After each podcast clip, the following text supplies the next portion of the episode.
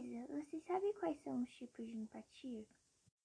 Existem três tipos de empatia: a empatia cognitiva, a empatia emocional e a empatia solidária.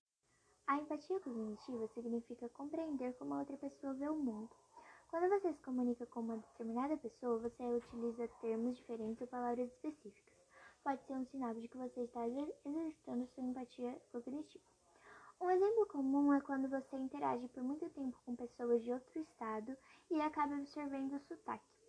Para exercitar empatia cognitiva, precisamos ouvir outra pessoa com atenção. Ouvir não se trata apenas de comunicação verbal, mas também de observar com atenção e entender a comunicação não verbal.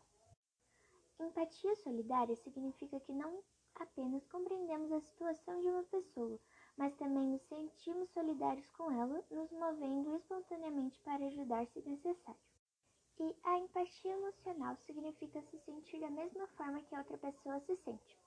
Eu acho que essa é a forma mais comum de ser discutida.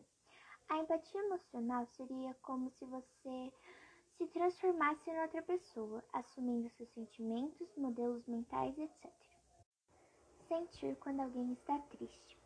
Esse é o conceito sobre a empatia de uma criança de 7 anos.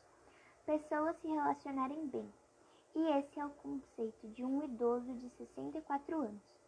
Podemos observar que termos e conceitos diferentes para o mesmo conteúdo.